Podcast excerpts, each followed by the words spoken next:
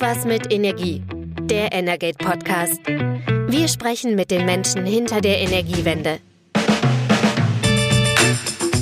Herzlich willkommen zum Energate Podcast Irgendwas mit Energie. In dieser Woche haben wir ein Special sozusagen zur Klimakonferenz COP in Ägypten in Zusammenarbeit mit dem ICAM, dem Institut für Klimaschutz, Energie und Mobilität. Wir gucken da täglich in der zweiten und wahrscheinlich entscheidenden Woche der Klimakonferenz was dort äh, so passiert. Und heute freue ich mich, dass wir auch sozusagen eine Schalte direkt nach Ägypten haben. Und zwar ist mir zugeschaltet äh, Greta Reh, die für das ICAM vor Ort ist. Greta, stell dich doch gerne noch mal kurz vor. Ja, hallo. Ähm, also ich bin äh, Leiterin des Fachbereichs Forschungsakademie am ICAM und ich äh, leite, also nein, ich leite nicht, aber ich werde diese Woche eine Veranstaltung äh, vom ICAM auf der COP haben in einem Side-Event, das wir zu Schiedsgerichtbarkeit machen. Ich glaube, Simon hat dazu gestern schon ein bisschen was erzählt. Da freue ich mich sehr drauf. Das findet in zwei Tagen statt. Prima, da sind wir ganz gespannt. Ähm, genau, der Simon Schäfer-Stradowski, der Geschäftsführer des ICOM, hat gestern etwas schon dazu gesagt. Wir werden da am Donnerstag auch nochmal genauer drauf gucken. Du hast ja äh, mir schon gesagt, dass es jetzt deine erste COP ist, an der du teilnimmst. Du bist jetzt seit äh, ein paar Tagen vor Ort. Ja, äh, Erzähl doch mal so grundsätzlich was zur Stimmung. Wie ist es denn da? Ja, also ähm, es ist meine erste COP. Es ist aber bei weitem nicht meine erste Veranstaltung der Vereinten Nationen. Und ich war gestern schon ein bisschen schockiert, äh, wie schlecht die Arbeitsbedingungen sind. Also ähm, äh, wir haben, hatten ja gestern versucht, einen Podcast aufzunehmen vom Gelände dort. Ich bin heute zu Hause im Hotel geblieben, damit wir das aufnehmen können, weil das Internet vor Ort ist wirklich schlecht. Äh, es gibt auch keine Steckdosen, zum Beispiel auf dem ganzen Gelände. Also ähm, überall versuchen Leute sich zu treffen, sich zu verabreden, äh, E-Mails zu beantworten, irgendwie zu arbeiten und es geht einfach nicht. Man wird total daran gehindert. Äh, das habe ich noch auf keiner UN-Veranstaltung erlebt, dass das so schlecht vorbereitet ist. Ähm, auch äh, wir hatten gestern schon darüber gesprochen, wie sind sonst so die Bedingungen, äh, Essen, Trinken auch nicht ideal. Also ähm, es gibt zu wenig zum Beispiel. Man steht äh, gut eine Stunde an, um sich was zu essen zu holen, weil es zu wenig Stände gibt.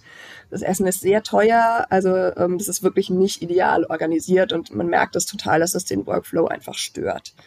Äh, ansonsten sind die Leute trotzdem erstaunlich optimistisch. Es gibt äh, wahnsinnig viele tolle Side-Events von sehr engagierten, sehr vielen jungen Leuten. Es gibt dieses Jahr zum ersten Mal äh, eine organisierte Form der äh, Jugendbewegung. Also es finden wissen wir ja alle weniger Proteste und Demonstrationen statt, als das sonst der Fall ist, weil es in Ägypten auch einfach nicht so leicht möglich ist. Dafür gibt es aber auf dem COP-Gelände selbst viele Möglichkeiten für junge Leute, sich zu engagieren und das auch in deutlich organisierterer Form. Die haben auch einen festen Platz, was bedeutet, dass äh, auch hochrangige PolitikerInnen zum Beispiel äh, die besuchen kommen und nicht mehr andersrum. Und äh, davon hatte ich einen sehr positiven Eindruck gestern. Und ähm, inhaltlich, äh, worum es gest ging es gestern so inhaltlich? Also was hast du ähm, besucht? Was konntest du beobachten?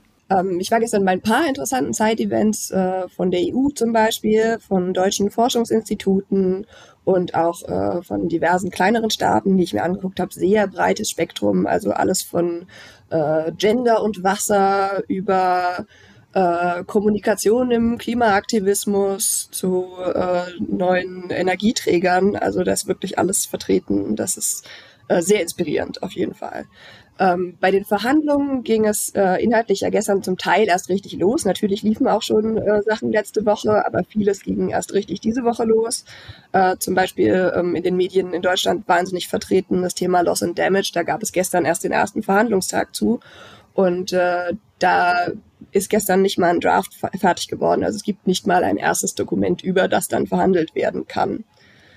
Ansonsten äh, war gestern auch äh, noch auf der ähm, Tagesordnung Klimaanpassung. Da ähm, habe ich mitbekommen, dass es ein paar hitzige Diskussionen in Einzelfällen gab. Das war insgesamt äh, der Eindruck der Menschen, die ich so belauscht habe auf dem Gelände, ist eher, dass äh, da diese Woche noch was passiert und dass es gar nicht so schlecht aussieht. Du hast ja gesagt, es gab noch keinen, also oder das hört man auch, es gibt noch gar keinen Gesamttext jetzt der ägyptischen Konferenzpräsidentschaft. Ähm, äh, jetzt haben wir schon Dienstag, äh, den 15. November und eigentlich soll das Ganze ja am 18. November ändern, äh, enden, also in wenigen Tagen. Ist das nicht ungewöhnlich oder bedeutet das nicht im Umkehrschluss, dass man jetzt eigentlich Tag und Nacht arbeiten muss, um dann noch irgendwie zu einer Einigung zu kommen? Ja, ähm, ungewöhnlich ist es nicht. Also das ist äh, das ähm, quasi übliche der COP, dass es in der zweiten Woche erst richtig losgeht und dann eben auch richtig losgeht. Ähm, man bekommt, glaube ich, immer von außen ein bisschen einen anderen Eindruck, weil eben in der ersten Woche schon so viele ähm, Statements von Staaten laufen, bei denen man denkt, ah, okay, das läuft also schon die ganze Zeit. Aber die eigentlichen Verhandlungen sind eben erst in dieser Woche. Und ja, es wird knapp und es wird stressig und ich glaube auch schon, dass die Leute am Ende der Woche sehr müde sein werden. Aber ähm, es sieht auch nicht so aus, als würden wir völlig ohne Ergebnisse diese Woche verlassen. Das ist ja schon mal positiv. Und ähm, ähm, du als NGO-Vertreterin äh, hast ja Beobachterstatus. Wie muss man sich das vorstellen? Seid ihr dann in so einem abgeschirmten Bereich, kriegt die Texte mal rausgereicht und äh, könnt dann drauf gucken? Oder wie, wie stellt man sich das so vor von, von außerhalb dieser Blase? Ja, nicht wir sind im abgeschirmten Bereich, sondern quasi die, die ähm, überall hin dürfen, sind im abgeschirmten Bereich. Ähm, also es gibt einfach eben Gebäude, die ich nicht betreten kann.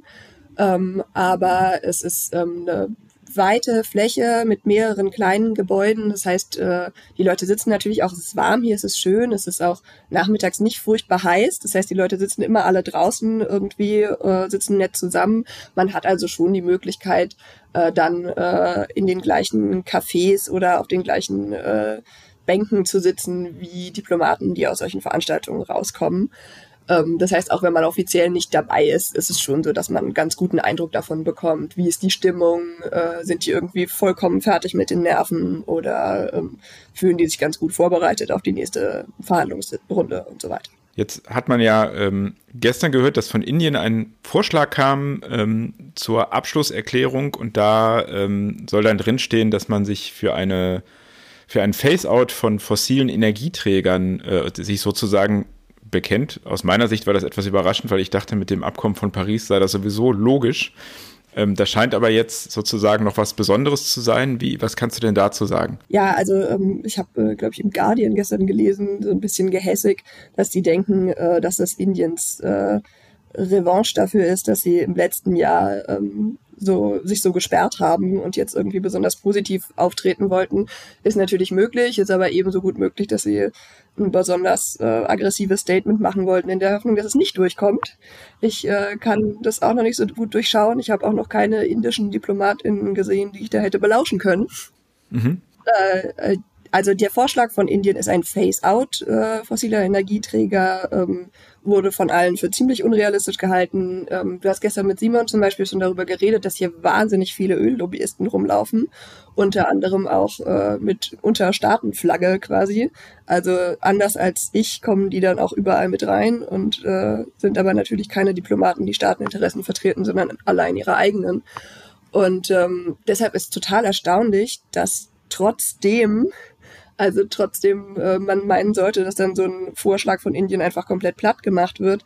Es jetzt schon die ersten Stimmen, und zwar auch von Industriestaaten gab, die gesagt haben, ja, na ja, vielleicht kriegen wir ein Face-Down hin, statt eines Face-Out.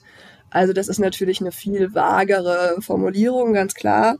Aber es geht immerhin in die Richtung, wir sind kompromissbereit. Wie, wie spielt überhaupt das Thema ähm, Energiewende, Ausbau der Erneuerbare, was für eine Rolle spielt das äh, bisher auf der COP. Da hat man noch nicht so viel gehört jetzt äh, dazu. Ähm, der Bundeskanzler Scholz hatte zwar vergangene Woche gewarnt vor sozusagen der einer Renaissance der fossilen Energieträger, ähm, als er bei der COP war. Aber äh, spielt das eine große Rolle, die globale Energiewende sozusagen? Ja, absolut. Also in Side-Events sehr viel. Ich habe allein gestern auf der Liste äh, bestimmt sechs Side-Events gesehen äh, von afrikanischen Staaten, die davor warnen, äh, dass für sie eben, wenn sie keine äh, notwendige Unterstützung bekommen, ihnen gar nichts anderes übrig bleibt, als äh, weiter und auch langfristig mehr fossile Energieträger zu nutzen. Und die dringend darum bitten, äh, eben auch jetzt technischen Support frühzeitig zu bekommen. Ähm, in den Verhandlungen selbst war es eben gestern so, dass nicht so viele Verhandlungspunkte auf der Tagesordnung standen. Das wird heute anders sein. Heute gibt es viel äh, kleinere, detailliertere Diskussionsrunden und da wird es auf jeden Fall auch eine konstruktivere Rolle spielen als nur in den Side-Events gestern. Und was steht heute ähm, am, am Dienstag sozusagen noch so auf der Agenda? Ähm, ich hatte ja vorhin schon erzählt von der Klimaanpassung. Äh, das geht heute weiter. Und ähm, dann gibt es heute auch äh, zu National Adaptation Plans die ersten äh, informellen Besprechungen und zum Mitigation Work Program. Also auch nochmal Klimaanpassung sozusagen auf der Agenda. Und ähm, jetzt haben wir Dienstag, also wir haben ja noch die drei Tage. Was ist so deine Einschätzung? Du hast schon dich vorsichtig optimistisch geäußert, dass am Ende irgendwas bei rumkommt. Ähm, vielleicht kannst du da noch was zu sagen. Ja, also ähm, ich habe schon den Eindruck, ähm, dass äh, die Leute, die hier sind, wollen. Also das ist natürlich dann immer noch mal was anderes, was man von zu Hause so diktiert bekommt, was man machen darf. Aber ähm, die Stimmung hier ist insgesamt so, dass, ähm, dass man erstaunt ist, dass die Presse, also ja nicht nur die deutsche, so pessimistisch äh, berichtet. Ah, okay. Also gibt es ja doch eine, einen Aufmerksamkeitsunterschied sozusagen zu dem, was man hier schreibt, weil man sowieso schon denkt, da kann nichts bei rumkommen, weil das oft sehr ein sehr breiter Kompromiss ist und dem, wie man das vor Ort sieht. Ja, ich denke auch, also ich habe ja schon gesagt, es ist immer so, dass erst in der zweiten Woche die Verhandlungen richtig losgehen, dass man aber eben von der ähm, öffentlichen Aufmerksamkeit her eher die erste Woche auf dem Schirm hat, weil da eben prominente Menschen hier sprechen.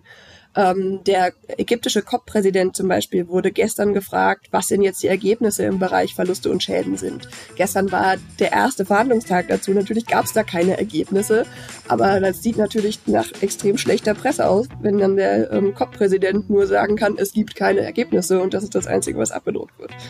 Das äh, ist verständlich interessant, also müssen wir uns da noch ein bisschen gedulden sozusagen. Ähm, ich danke dir erstmal für jetzt. Wir sprechen uns diese Woche ja nochmal wieder und äh, sind gespannt, wie es dann vor Ort weitergeht. Aber dir wünsche ich für heute erstmal einen spannenden Tag. Ja, vielen Dank. Äh, danke für das Gespräch und wir sprechen uns am Freitag, glaube ich. Da freue ich mich schon drauf. Prima. Bis dahin. Ciao. Tschüss. Das war Irgendwas mit Energie, der Energate Podcast. Tägliche Infos zur Energiewende liefern wir auf www.energate-messenger.de.